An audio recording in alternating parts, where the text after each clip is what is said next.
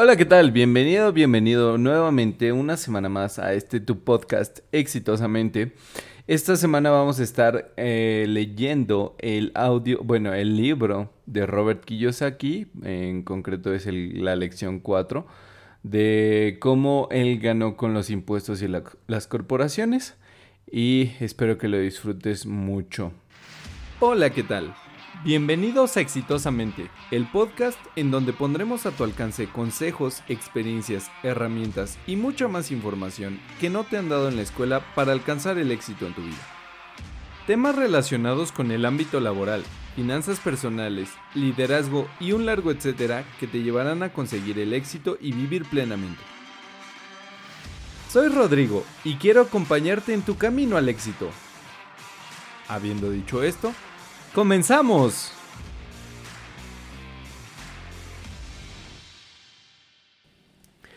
Lección 4. La historia de los impuestos y el poder de las corporaciones. Recuerdo que en la escuela me contaron la historia de Robin Hood y sus alegres secuaces. Mi maestra me explicó que se trataba de una maravillosa historia de un héroe romántico, parecido a Kevin Costner, que robaba a los ricos para darle a los pobres. Mi padre rico no consideraba que Robin Hood fuera un héroe. Él pensaba que Robin Hood era un ladrón. Es posible que Robin Hood haya muerto hace mucho tiempo, pero sus seguidoras todavía viven. Con frecuencia escucho a la gente decir, ¿por qué no pagan los ricos por esto? O los ricos deberían pagar más impuestos y dárselo a los pobres. Es esta idea de Robin Hood, de quitarle a los ricos para darle a los pobres, lo que ha provocado mayor aflicción en las clases media y pobre. La razón por la que las clases media paga tantos impuestos es debido al ideal de Robin Hood. La realidad es que los ricos no pagan impuestos. Es la clase media la que paga por los pobres, especialmente la educada clase media de los altos ingresos. Nuevamente, para comprender completamente la manera en que ocurren las cosas, necesitamos considerar la perspectiva histórica necesitamos revisar la historia de los impuestos. Aunque mi padre educado era un experto en la historia de la educación, mi padre rico se convirtió a sí mismo en un experto en la historia de los impuestos. Mi padre rico nos explicó a Mike y a mí que originalmente en Inglaterra y Estados Unidos no existían los impuestos. Ocasionalmente existían impuestos temporales para sufragar los gastos de las guerras. El rey o el presidente hacía el llamado y pedía que todos contribuyeran. Los impuestos fueron cobrados en Gran Bretaña para pelear contra Napoleón entre 1799 y 1816, y en Estados Unidos sirvieron para costear la guerra civil entre 1861 y 1865. En 1874, Inglaterra convirtió el impuesto sobre la renta en un gravamen permanente a sus ciudadanos. En 1913, el impuesto sobre la renta se hizo permanente en Estados Unidos, mediante la adopción de la enmienda 16 a su constitución. En alguna época, los estadounidenses eran enemigos de los impuestos. Fueron los impuestos excesivos sobre el té lo que ocasionaron la famosa fiesta del té en la bahía de Boston, incidente que ayudó a que estallara la guerra de independencia estadounidense. Tomó cerca de 50 años tanto en Inglaterra como en Estados Unidos hacer triunfar la idea de un impuesto sobre la renta regular. Lo que estas fechas históricas no muestran es que ambos impuestos fueron inicialmente establecidos solo contra los ricos. Es este punto el que mi padre rico quería que Mike y yo comprendiéramos. Nos explicó la idea de que los impuestos se popularizaron y fueron aceptados por la mayoría cuando se lo dijo a pobres y las clases medias que los impuestos eran creados solo para castigar a los ricos. Es por eso que las masas votaron a favor de la ley. A pesar de que originalmente se pretendía castigar a los ricos, terminaría por castigar a los mismos que votaron por ella, los pobres y la clase media. Una vez que el gobierno probó el sabor del dinero, su apetito creció, dijo mi padre rico. Tu padre y yo somos exactamente lo opuesto. Él es un burócrata del gobierno y yo soy un capitalista. Nos pagan y nuestro éxito se mide en conductas opuestas. A él le pagan por gastar dinero y contratar gente. Mientras más gaste y más gente contrate, más crece su organización. En el gobierno, mientras más grande sea su organización, más se le respeta. Por otra parte, en mi organización, mientras menos personas contrate y menos dinero gaste, yo seré más respetado por mis inversionistas. Es por eso que no me gusta la gente del gobierno. Tienen objetivos diferentes a los de la mayoría de las personas de negocios. Conforme crece el gobierno, se necesitan más y más dólares para mantenerlo. Mi padre educado creía sinceramente que el gobierno debía ayudar a la gente. Amaba a John F. Kennedy y especialmente la idea de las fuerzas de paz. Amaba la idea tanto que él mismo y mi madre trabajaron para las fuerzas de paz entrenando a voluntarios que irían a Malasia, Tailandia y Filipinas. También se esforzó por lograr recursos adicionales e incrementos a su presupuesto para que pudiera contratar a más personas, tanto en su empleo con el Departamento de Educación como en las Fuerzas de Paz. Este era su trabajo. Desde la época en que tenía 10 años de edad, yo escuché a mi padre rico decir que los trabajadores del gobierno eran una banda de ladrones y perezosos, y de mi padre pobre escuché que los ricos eran ladrones codiciosos a quien debía obligarse a pagar más impuestos. Ambas partes tenían argumentos válidos. Era difícil ir a trabajar para uno de los más grandes capitalistas de la ciudad y regresar a casa para ver a mi padre, que era un prominente líder gubernamental. No era fácil saber a quién creer. Sin embargo, cuando estudie usted la historia de los impuestos, surge una perspectiva interesante. Como dije antes, la aprobación de los impuestos fue solo posible porque las masas creían en la teoría económica de Robin Hood, que consistía en quitarle a los ricos para darle a todos los demás. El problema es que el apetito del gobierno por el dinero era tan grande que los impuestos tuvieron que ampliarse a la clase media y desde allí continuaron bajando. Los ricos, por otra parte, vieron una oportunidad. Ellos no tenían que jugar bajo el mismo sistema de reglas, como afirmé antes. Los ricos ya sabían acerca de las corporaciones, que se hicieron populares en la época de los barcos de vela. Los ricos crearon la corporación como un vehículo para limitar el riesgo a los activos de cada viaje. Los ricos ponían el dinero en la corporación para financiar el viaje. La corporación contrataría entonces a la tripulación para partir al nuevo mundo en busca de tesoros. Si el barco se perdía, la tripulación perdía la vida. Pero la pérdida de los ricos era limitada solo al dinero invertido en ese viaje en particular. El diagrama que sigue muestra cómo la estructura corporativa se mantiene fuera de su declaración de ingresos y su hoja de balance. ¿Cómo juegan los ricos? Una corporación personal tiene ingresos. Esos ingresos fiscales trabajan para el dueño. Y tiene egresos, que son los impuestos. Estos egresos se convierten en ingresos, que son los activos. Y los pasivos simplemente trabajan para el banco. Es el conocimiento del poder de la estructura legal de la corporación lo que realmente le da al rico una gran ventaja sobre el pobre y la clase media.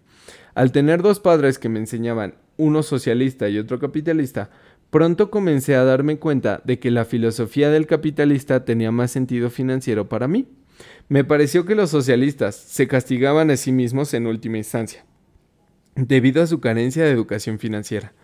No importa lo que invente la multitud que pide que se les quite a los ricos. Estos siempre encuentran una manera astuta de vencerlos. Esa es la manera en que los impuestos fueron eventualmente grabados a la clase media. Los ricos fueron más astutos que los intelectuales, tan solo debido a que comprendían el poder del dinero, una materia que nos enseña en las escuelas. ¿Cómo hicieron los ricos para ser más astutos que los intelectuales? Una vez que el impuesto para quitarles a los ricos fue aprobado, el dinero comenzó a fluir a las arcas del gobierno.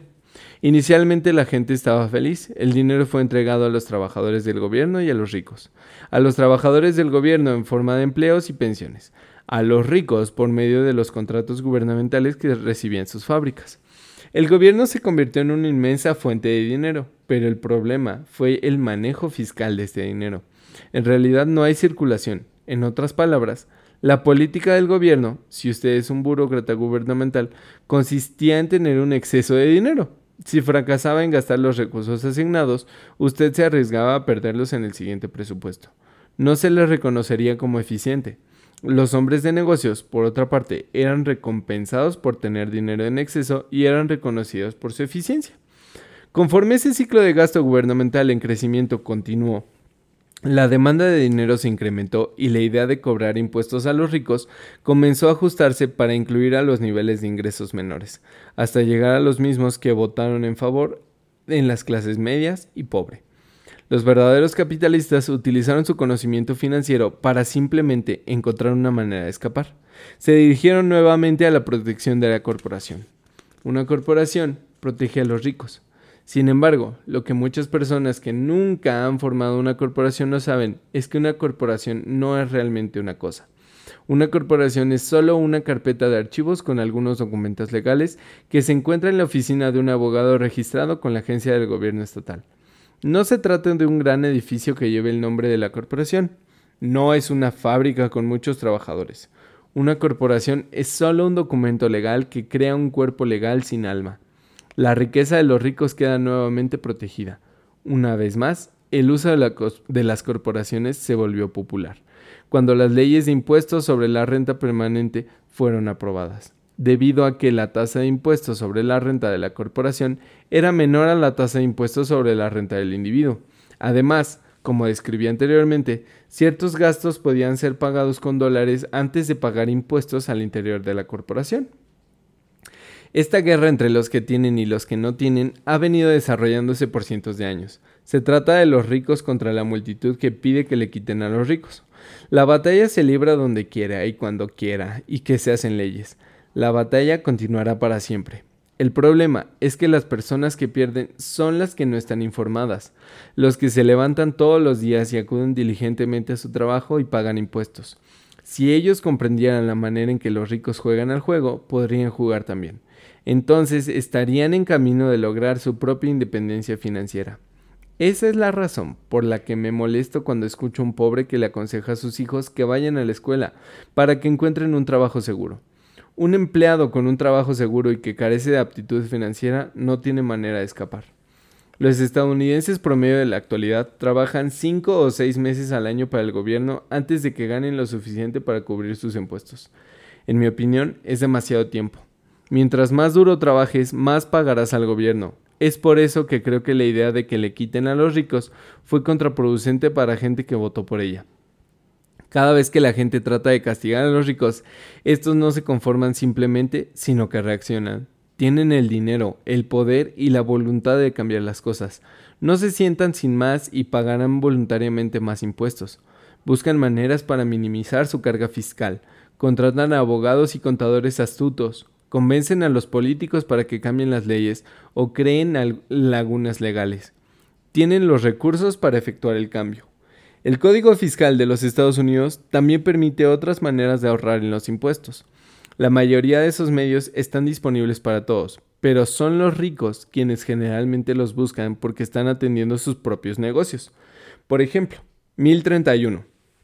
Se le llama en la jerga a la sección 1031 del Código Interno de Ingresos que permite que un vendedor retrase el pago de impuestos sobre una propiedad de bienes raíces que venda con ganancias de capital, por medio de una permuta por otra propiedad de bienes raíces más cara. Los bienes raíces son uno de los medios de inversión que permiten una gran ventaja impositiva. En tanto siga usted haciendo permutas por bienes de mayor valor, usted no pagará impuestos sobre las ganancias hasta que liquide. Las personas que no aprovechan esta ventaja de ahorrar impuestos que les ofrece legalmente están desaprovechando una gran oportunidad para construir su columna de activos. Los pobres y la clase media no tienen los mismos recursos. Permiten que las agujas del gobierno entren en sus brazos para que comience la donación de sangre. Hoy en día estoy azorado constantemente por el número de personas que pagan más impuestos o que aprovechan menos deducciones, solo porque tiene miedo del gobierno. Yo sé qué tan aterrador e intimidante puede ser un agente de recaudación fiscal pero el precio de trabajar desde, desde enero hasta mediados de mayo es demasiado alto pagar por la intimidación. Mi padre pobre nunca combatió eso, tampoco mi padre rico. Él simplemente jugó el juego de manera más astuta, y lo hizo por medio de las corporaciones, el secreto más grande de los ricos. Es posible que usted recuerde la primera lección que aprendí de mi padre rico. Yo era un niño pequeño de nueve años de edad que se sentó y esperó hasta que él decidió hablar conmigo. A menudo me sentaba en su oficina y me hacía esperar para recibirme. Me estaba ignorando a propósito. Quería que yo reconociera su poder y que deseara tener ese poder para mí mismo algún día. Durante todos los años que estudié y aprendí de él, siempre me recordó que el conocimiento es poder. Y con el dinero viene un gran poder que requiere del conocimiento correcto para mantenerlo y hacerlo multiplicarse. Sin el conocimiento, el mundo te empuja de un lado a otro. Mi padre rico siempre nos recordó a Mike y a mí que el rufián más grande no es el jefe o el supervisor, sino el recaudador de impuestos. El recaudador de impuestos siempre le llevará más si usted se lo permite. La primera lección para hacer que el dinero trabaje para mí, en vez de que yo trabaje por el dinero, se refiere en realidad al poder. Si usted trabaja para ganar dinero, usted le da el poder a su empleador. Si su dinero trabaja para usted, usted conserva y controla el poder. Una vez que tuvimos el conocimiento del poder del dinero trabajando para nosotros, él quiso que fuéramos astutos desde el punto de vista financiero y no permitiéramos que los rufianes nos empujaran de un lado a otro. Usted necesita conocer la ley y la manera en que el sistema funciona. Si usted es ignorante, es fácil que lo intimiden. Si usted sabe de qué está hablando, tiene una oportunidad de pelear. Esa es la razón por la que él pagaba tanto dinero a los contadores y abogados astutos. Era más, barato pagarles a ellos que pagarle al gobierno. La mejor lección que me dio y que he utilizado la mayor parte de mi vida es, sea astuto y no te intimidarán tanto. Él conocía la ley porque era un ciudadano respetuoso de la ley. Él conocía la ley porque era más caro no conocer la ley. Si usted sabe que está en lo correcto, no tiene miedo de pelear, incluso si se enfrenta a Robin Hood y su banda de secuaces felices. Mi padre educado siempre me alentó a buscar un buen empleo en una corporación poderosa. Él hablaba de las virtudes de subir por la escalera corporativa. No comprendía que, al depender únicamente del salario de un empleado corporativo, yo sería una vaca dócil que esperaba ser ordeñada. Cuando le dije a mi padre rico el consejo de mi padre, él soltó la carcajada. ¿Y por qué no poseer la escalera? fue todo lo que dijo. Cuando yo era niño, no comprendía lo que mi padre rico quería decir con eso de ser dueño de mi propia corporación. Era una idea que parecía imposible e intimidante. Aunque me emocionaba la idea, mi juventud no me permitía avisorar la posibilidad de que los adultos trabajaran algún día para una compañía en la que yo sería el dueño. El punto es que, de no haber sido por mi padre rico, probablemente hubiera seguido el consejo de mi padre educado. Fue solo el recordatorio ocasional de mi padre rico lo que mantuvo viva la idea de ser dueño de mi propia corporación y mantenerme en un sendero diferente. Para la época en que tenía 15 o 16 años de edad, yo sabía que no iba a continuar el camino que me recomendaba mi padre pobre. No sabía cómo iba a hacerlo, pero estaba decidido a no seguir la dirección que llevaban mis compañeros de clase. Esa decisión cambió mi vida. No fue sino hasta que tuve cerca de 25 años que el consejo de mi padre rico comenzó a tener más sentido. Yo acababa de salir del cuerpo de Marines y estaba trabajando para Xerox. Estaba ganando mucho dinero, pero cada vez que miraba mi cheque de sueldo, estaba desilusionado. Las deducciones eran muy grandes, y mientras más trabajaba, más grandes eran. Conforme fui teniendo éxito, mis jefes hablaban de ascensos y aumentos de sueldo. Era halagador, pero podía escuchar a mi padre rico preguntándome al oído, ¿para quién estás trabajando? ¿A quién estás haciendo rico? En 1974, mientras todavía era un empleado de Xerox, formé mi primera corporación y comencé a atender mi propio negocio. Ya contaba con algunos activos en mi columna de activos, pero ahora estaba decidido a enfocarme a hacerlos crecer. Esos cheques de mi sueldo con todas las deducciones hicieron que los años de consejo de mi padre rico cobraran sentido total. Yo podía ver el futuro si seguía el consejo de mi padre educado. Muchos empleadores sienten que aconsejar a sus trabajadores que atienden sus propios negocios es malo para el negocio. Yo estoy seguro de que puede serlo para algunos individuos, pero en mi caso, enfocarme en mi propio negocio y desarrollar mis activos me hizo ser mejor empleado. Ahora tenía un propósito, llegaba más temprano y trabajaba diligentemente, amasando tanto dinero como fuera posible con el fin de poder invertir en bienes raíces. Hawái estaba listo para tener un boom y era posible hacer una fortuna.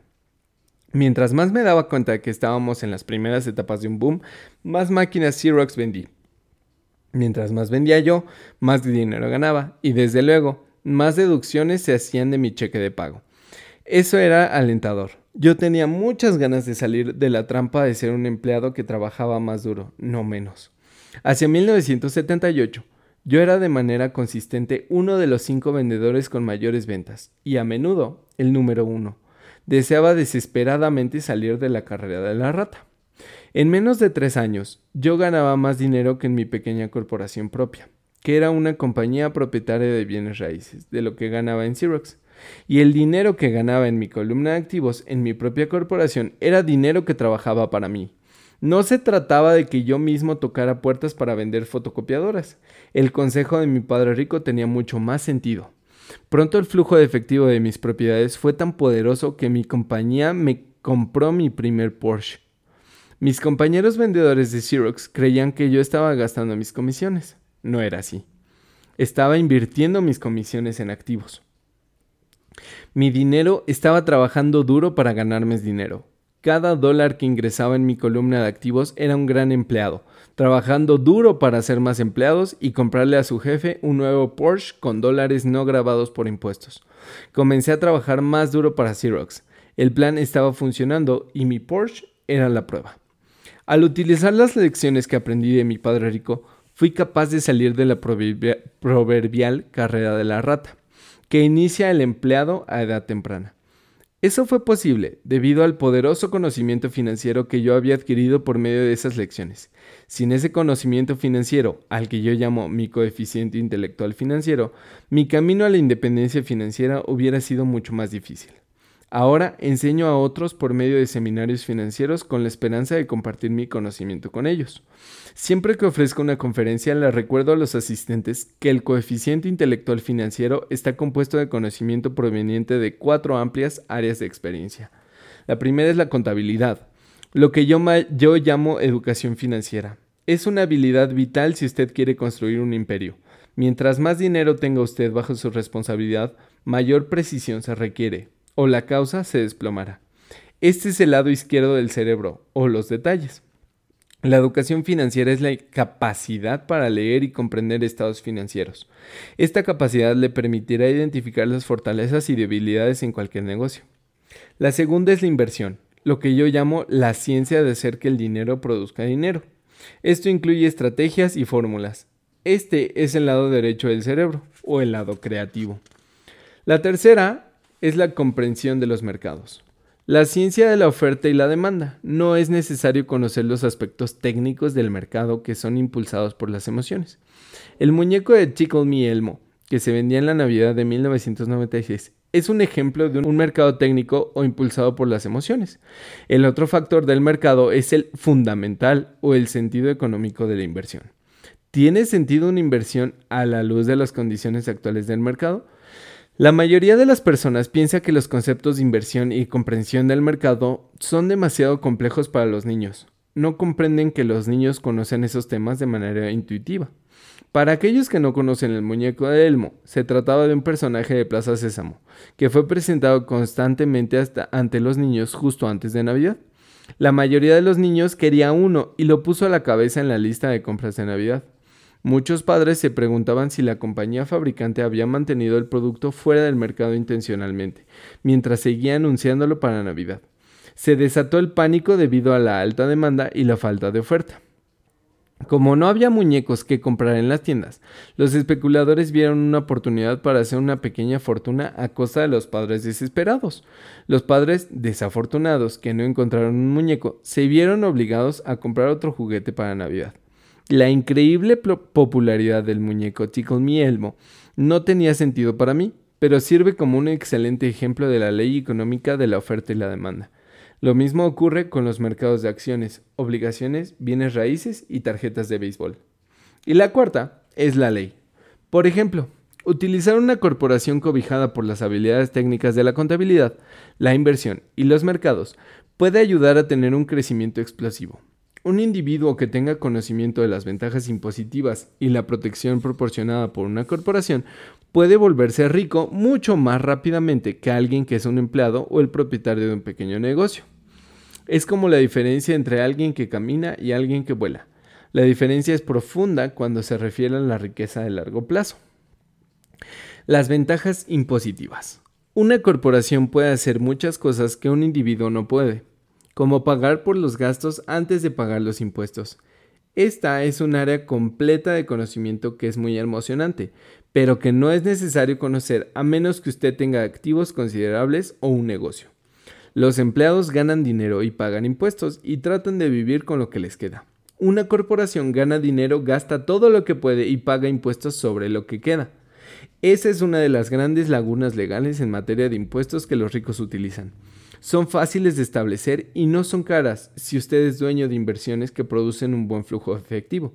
Por ejemplo, al ser dueño de su propia corporación, sus vacaciones pueden ser juntas las del Consejo de Administración en Hawái.